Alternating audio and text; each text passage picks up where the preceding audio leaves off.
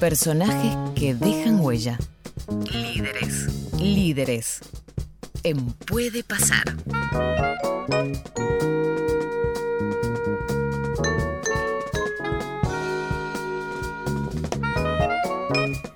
Simeone Bianchi, Bilardo, Bielsa, Nicolás Jase con nosotros. Líderes, miércoles de locos, miércoles de líderes. Nico, ¿cómo te va? Uh, chicas, ¿cómo están? Bien, Buen muy día. bien. Muy Buen bien. día. ¿Qué nos Buen tenés día. preparado para hoy? Hoy tenemos eh, un ser, ante todo, además de ser extraordinario como profesional, querible, A ver. Ajá. respetado. A ver, mira, yo no tengo idea de a quién nos vas a presentar.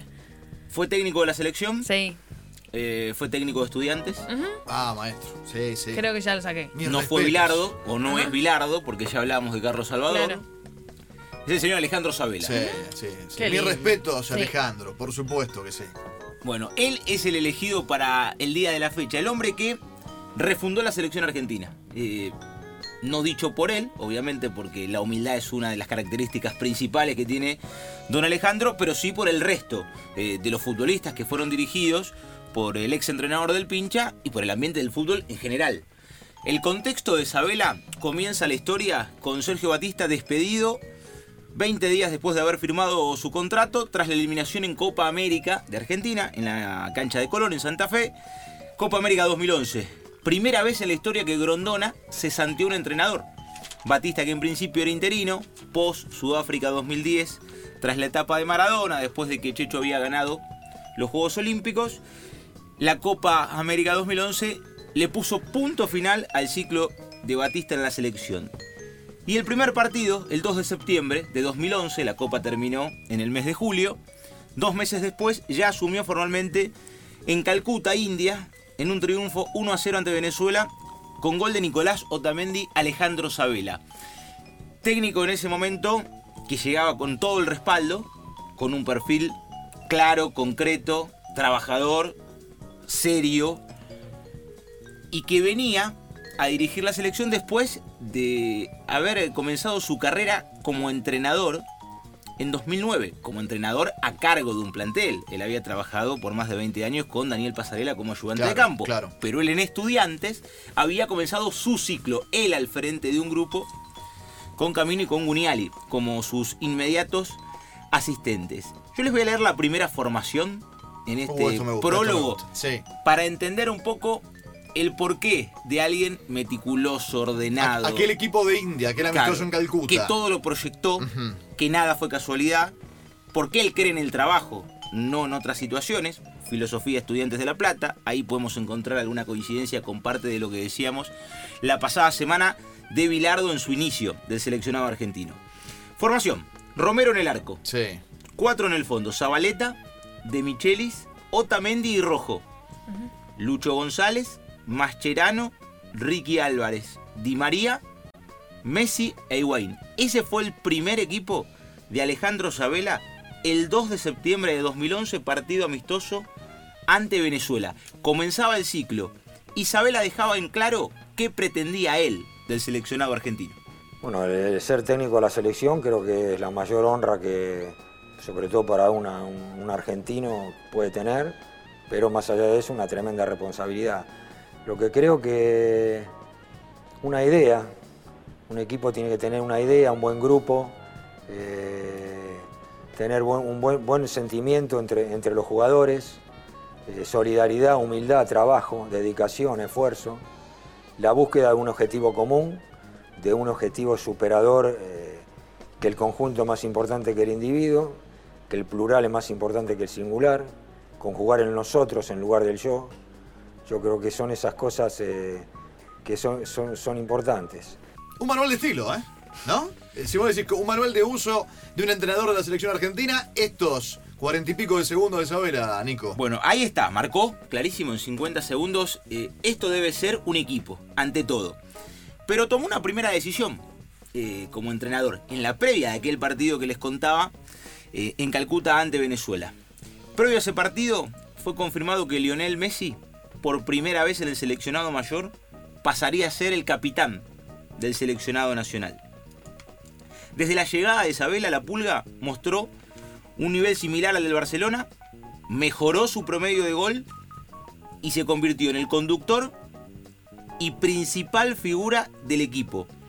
Y mucho se discutió antes y después de Isabela sobre el liderazgo de Messi y qué tiene que tener un conductor para llevar la cinta y ser, si se quiere, el patrón de un conjunto. Así como la semana pasada nosotros contábamos de aquella decisión de es tiempo de Maradona y ya no de pasarela, y que hubo convivencia en cancha, pero que todo iba camino a ser sin el ex capitán del seleccionado argentino campeón del mundo del 78, aquí lo que apuntó Sabela fue a tener un nuevo capitán, Messi, genio y figura, pero al quien le sacó la cinta era quien lo tenía que respaldar. Era el capitán sin cinta, que era Mascherano. Mascherano iba a pasar a ser igual de importante que hasta ese momento en la selección argentina, titular indiscutido para Sabela, Pero sin la cinta. pero sin la cinta. En ese contexto, Sabela describe qué es ser un líder y qué tipo de liderazgo llevó adelante Messi y por qué él le dio la cinta de capitán. Pero fue un líder también. Esos líderes no- de no hablar mucho, pero esos líderes, pues yo digo, o sea, hay tres tipos de líderes, porque está el líder que por lo que representa fuera del campo de juego, por su personalidad, por su manejo del grupo, y está el que está adentro, porque adentro de la cancha hace diferencia, entonces es admirado por todos sus compañeros, es seguido por todos sus compañeros, y está el que puede cumplir las dos fases. Caso de Leo, fundamentalmente, porque adentro de la cancha es el jugador, eh, el- eh, la esperanza de todos, es el esperanzador, por así decirlo. Es que el que queremos tener siempre porque sabemos que con él tenemos más posibilidades de ganar. Y bueno, y obviamente que eh, influye, es un, tipo de liderazgo, en el cual muchos le estamos atrás porque no, es el que nos va a ayudar. Klaus, Sofi, pensemos en algo, ¿eh? Ubiquémonos en aquel 2011, en aquel momento que Nico plantea. Fueron decisiones más reconocidas en Sabela, entiendo, con el paso del tiempo, que en ese punto en particular, porque era un técnico por algún sector, eh, quizás por su formación en estudiantes y demás, mirado inicialmente de reojo. ¿eh? No sé, no sé si, si nos acordamos básicamente de los mismos puntos. Sí, a Sabela lo empezaron a querer después.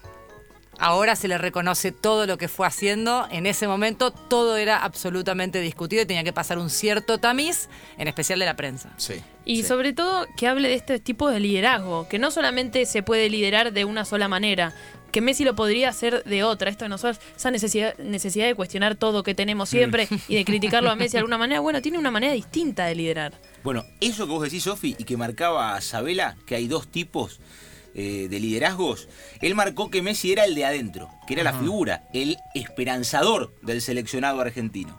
Bueno, algunas cuestiones. El ciclo de Sabela duró 41 partidos, tuvo 5 derrotas. Messi no jugó en 3 de esas 5 caídas. Pero un dato mucho más importante de este mensaje que Sabela definía del tipo de liderazgo que Messi iba a llevar adelante con la selección argentina, Messi fue el goleador de la campaña, con 25 tantos. Y mejoró todas las marcas que tenía hasta ese momento en la selección argentina. Él llegaba con los técnicos anteriores con un promedio de gol con Batista de 0.36, con Basile de 0.33, con Peckerman de 0.20 y con Maradona de 0.18. Y terminó siendo el capitán, la figura y el goleador del ciclo Sabela. Es decir, donde Messi lideró, donde Sabela apuntó, adentro de la cancha. Se transformó en ese que jugaba en Barcelona y que no lo podía trasladar a la selección argentina. Durante el ciclo Sabela, Messi fue la gran figura. Y por eso, para el actual capitán de la selección nacional, Sabela es, aún mirado de reojo en el comienzo del ciclo, porque llegaba un entrenador Sí. que no lo ponía en el lugar de la figura, sino le daba ese contexto de lo pongo como líder, pero el equipo está por encima de cualquiera. Para Messi, Sabela es el entrenador más importante que tuvo en la selección argentina. Y esto describe Leo. Pero la época que yo más disfruté fue con, con Alejandro. La época con, con Alejandro en la eliminatoria, si bien empezamos mal, una vez que empezamos a ganar, fue una, fue una etapa una etapa espectacular. Eh, porque cuando ganás todo es más fácil y nosotros en esa época no, no perdíamos y terminamos en una final de un mundial. Fue, fue la etapa que más, que más disfruté con, con la selección y aparte Alejandro, que era un, un fenómeno como técnico y como persona. Bueno, ahí ¿Qué, estaba. qué testimonio este, ¿no? Digo, qué, qué buena frase de más en lo, en lo que cuesta encontrar en Leo esas definiciones tan determinantes, ¿no? En este caso, Sabela, dice. ¿no? Sí, y la importancia además de que muchos de los jugadores, no solamente Leo, remarcan lo buena persona que es. Sí, lo hablan sí, sí, sí. a nivel afectivo. Se los nota cuando hablan de él, te hablan desde el cariño. Bueno, esa situación eh, marcó un poco de un equipo que Sabela dice, a este equipo lo parimos en Colombia, eh, en un partido que, era crucial para la, clasificación rumbo a la Copa del Mundo. Y aquel equipo en eliminatorias fue el de los cuatro fantásticos. Tenían que convivir Messi, Di María, Agüero y Higuaín. Hoy en este contexto donde Messi y Agüero siguen en primer orden mundial, donde Pipa, eh, más allá de jugar en Juventus, ya está un escalón por debajo, y donde Di María desde Francia está en un fútbol, si se quiere, menor, eh, porque claramente el conjunto parisino Sí. donde él milita es por escándalo el mejor equipo de la liga, pero no le da todavía para competir a nivel continental, eran en aquel momento cuatro figuras mundiales. Eran cuatro jugadores Sí, de absoluta elite. Y en ese contexto había que hacerlos convivir. Sabela lo logró en las eliminatorias.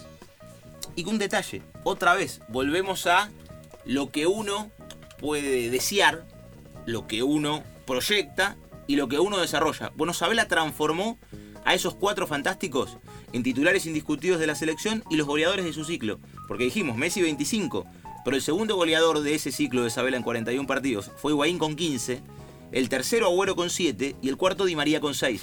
Se transformaron en las figuras de su equipo. Ese seleccionado argentino obtuvo el primer puesto de las eliminatorias sudamericanas con 32 puntos sobre 16 partidos disputados, 9 victorias, 5 empates, 2 derrotas. Bajo la conducción de Isabel, Argentina en total jugó 41 partidos, entre oficiales y amistosos, de los cuales ganó 26, empató 10 y perdió 5. 76 goles a favor, 33 en contra. Con el equipo no obtuvo títulos. En esto de la filosofía estudiantes, eh, ganar, con ganar. respecto a ganar, deportivo ganar, Sabela no ganó, ganó una eliminatoria, sí, clasificó, que era en definitiva el gran objetivo. Sin embargo, llegó al seleccionado nacional nuevamente a ser competitivo en una Copa del Mundo y a disputar una cita máxima ante Alemania en el Maracaná. Y por eso fue mucho más respetado independientemente de no lograr el título. Pero además se dio una situación. Romero batió el récord argentino de Valle Invicta en mundiales. ¿Y dónde apunto con esto? Era el equipo de los cuatro fantásticos. Pero Sabela, después de la primera ronda del mundial, y más allá del debate post, entretiempo ante Bosnia en el estreno, entendía que hasta ahí era el mundial de Messi. Pero que si Argentina quería seguir siendo competitiva, No lo tenían que hacer goles. tenía que pasar a ser el mundial de Mascherano. Entre comillas. Eh, no porque potenciar a uno iba a desmerecer al otro, pero que Argentina iba a ser, si se quiere, menos vistosa y más sólida. Y ahí se armó un equipo que ustedes recordarán, otra vez, Mascherano hoy muy criticado a nivel selección, terminó siendo aquel que Mascherano te recupera las Malvinas eh, Sí. con dos palitos de madera. Digo, ese era el contexto del Mascherano que transformó Sabela en aquel Mundial eh, 2014. Hablamos de Messi. Sí. ¿Cuál fue el mejor entrenador de él para la selección argentina? Bueno, escuchen a Mascherano, ¿qué piensa de Sabela? de Alejandro ha sido un, un baluarte importantísimo en la selección porque tuvo que venir a reconstruir. Vino en 2011 cuando habíamos fracasado en la Copa América de, de Argentina y donde la verdad muchos de nosotros no sabíamos para dónde salir corriendo. Esa era la realidad y él vino a, proponernos la idea de, volver a tener ese sentido de pertenencia para con la, para con la selección argentina, de, de, de- empezar a- a generar un vínculo fuerte entre nosotros como grupo y que y que se vaya trasladando en el tiempo y creo que él fue el que puso el primer ladrillo en 2011 para que después el equipo pueda ser competitivo durante 3, 4 años que fuimos o 5 que, que por, por lo que se lo ha reconocido por momentos al equipo de, de- competir y de llegar a las famosas finales que hemos llegado. Bueno, dice, no sabíamos para dónde correr y nos dio sentido de pertenencia. Estamos con Nico Jase, sección de miércoles, sección de líderes, en este caso eligiendo a Alejandro Sabela. Digo, qué fuerte, ¿no? Messi, eh, Mascherano. Hasta acá parecía que no había conflictos. Hasta acá al menos, ¿no? Sí. La, la necesidad de poner un objetivo e ir a buscarlo. Sí, qué, qué particular, ¿no? Que además todos estos jugadores que uno los piensa sueltos y dice, bueno, estos tipos la tienen clara, este tipo no necesitan eh, un entrenador. ¿Cuál es la importancia de un entrenador con todos estos jugadores? Bueno, ahí tenés, alinearlos, ahí tenés la importancia de un técnico cuando lo quieren desacreditar la figura fuerte que puede tener un líder, en este caso Alejandro Sabela. ¿Sabes qué? Yo estaba recordando a ver cuál fue la mejor versión de Messi, como lo decía Mascherano, y la verdad que en esa eh, primera fase del Mundial 2014, Messi juega una barbaridad. Creo que nunca lo vi jugar eh, a ese nivel en la selección argentina. Y eso, bueno, todo el mérito, ya que no, no pudo tener ese rendimiento, lamentablemente, en Argentina durante gran parte de su carrera, ese mérito es de Sabela. Nico, Sí. ¿cómo actuó frente al conflicto? ¿Tuvo algún conflicto? Yo recuerdo uno en especial. Sí, hubo un conflicto. eh, yo arranqué hablando de el final del ciclo Batista. Y hubo una situación. Había un jugador en la previa de aquella Copa América en Argentina que no iba a formar parte de la lista. Pero que era el jugador del pueblo. Y que no podía faltar. El jugador del pueblo, ¿cierto? Pero Very Batista no difficult. lo tenía. No lo tenía. que era Carlos Tevez. Y Batista no, no lo tenía en cuenta. No, no iba a ser parte. Pero ¿cómo Tevez no iba a formar parte de la Copa América organizada en Argentina? Y Tevez jugó. Lamentablemente la- las cosas no, no resultaron bien para Carlitos en aquel torneo. Y volvió a darse la discusión en la previa del Mundial con Sabela. Tevez no formaba parte. Pero Tevez estaba brillando en Europa. Y como Tevez, el jugador del pueblo, el futbolista eh, amado, no iba a formar parte de la Copa del Mundo. Si se llevaba bien, que se llevaba mal, que con Messi nunca tuvieron feeling, no, pero si el enano es amigo y yo con Tevez no tengo ningún problema. Pero Tevez no estaba. Y fue el gran inconveniente que tuvo que afrontar Sabela y acaso la principal decisión. Porque era antipopular que Tevez no formara parte. Pero Sabela, y por eso volvió a Batista, arrancó su ciclo dejando en claro qué era importante para él. Más allá, obviamente, de las virtudes del caso. Y resume, en una nota que nos entregó seis meses después de haber terminado la Copa del Mundo, por qué él decidió, aún siendo una estrella Carlos Tevez del momento, delantero top a nivel mundial, no llevarlo a Brasil. Eh, no digo que, Messi, eh, que Tevez es un buen jugador, estoy mintiendo. Pero yo digo que lo vuelvo a repetir, tenía que dar una lista de 23 jugadores, tenía un plantel que había hecho un gran esfuerzo, que había clasificado para el Mundial, que había estado dos años sin perder, y ante, la ante el momento de jugar un Mundial tenía que optar por un plantel, y ese fue el plantel que opté. La interacción entre el jugador que forma parte de un grupo con sus compañeros y con su cuerpo técnico, el cuerpo técnico con sus jugadores, todo forma parte de, de- un contexto que en líneas generales termina eh, formando, por así decirlo yo, un círculo virtuoso que favorece o eh, es el ambiente más favorable, por así decirlo, o el marco más favorable para obtener eh, éxito deportivo. Muchas veces en la simpleza están las mejores explicaciones, ¿no? El ambiente, a mí me queda flotando como esa, esa palabra, el ambiente más favorable, el marco más favorable, ¿no? Que él tuvo que elegir y priorizar, y eso fue sacarlo a Tevez. Y aparte cómo lo marca, ¿no? O sea, negar las cualidades de Tevez como futbolista es imposible. Pero después se explicó. Tenía que haber una cuestión humana. Llanamente y lo blanqueó. O sea, él priorizó un grupo por encima de un jugador. Eh, Sabela utilizó 71 jugadores durante su ciclo, obtuvo el 71.54% de los puntos, un escándalo, extraordinaria gestión y Argentina después de 24 años jugó una final de Mundial aquel 13 de junio de 2014 ante Alemania. Equipo de la a ver, final. a ver el equipo de la final. ¿Recuerdan, no? ¿Recuerdan el equipo? Vuelvo un A segundo ver, atrás. siempre está bueno hacer del memoria. debut en India. 2 de septiembre de 2011, inicio de Isabela. Romero Zabaleta de Michelis, Otamendi Rojo, Lucho González, Mascherano, Ricky Álvarez, Di María Messi e Higuaín. Sí, Equipo para la final. Sí. Romero en el arco. sí. Zabaleta de Michelis, Garay Rojo. Una sola variante. Garay. Garay, en lugar de Otamendi. Mundial que había empezado con Fede Fernández y después lo sacó. Exacto. Pérez Enzo. Sí. Mascherano, Biglia Lavesi. Aquí, Enzo Pérez, Biglia Lavesi ingresan a un equipo porque Di María estaba lesionado. Si no hubiera jugado Ángel. Di María y repetía. Otra ingresa historia Enzo esa, ¿no? Pérez, La de- exacto, la toda la María. previa con Real Madrid y, y la lesión. Entra Pérez por Lucho González Sí.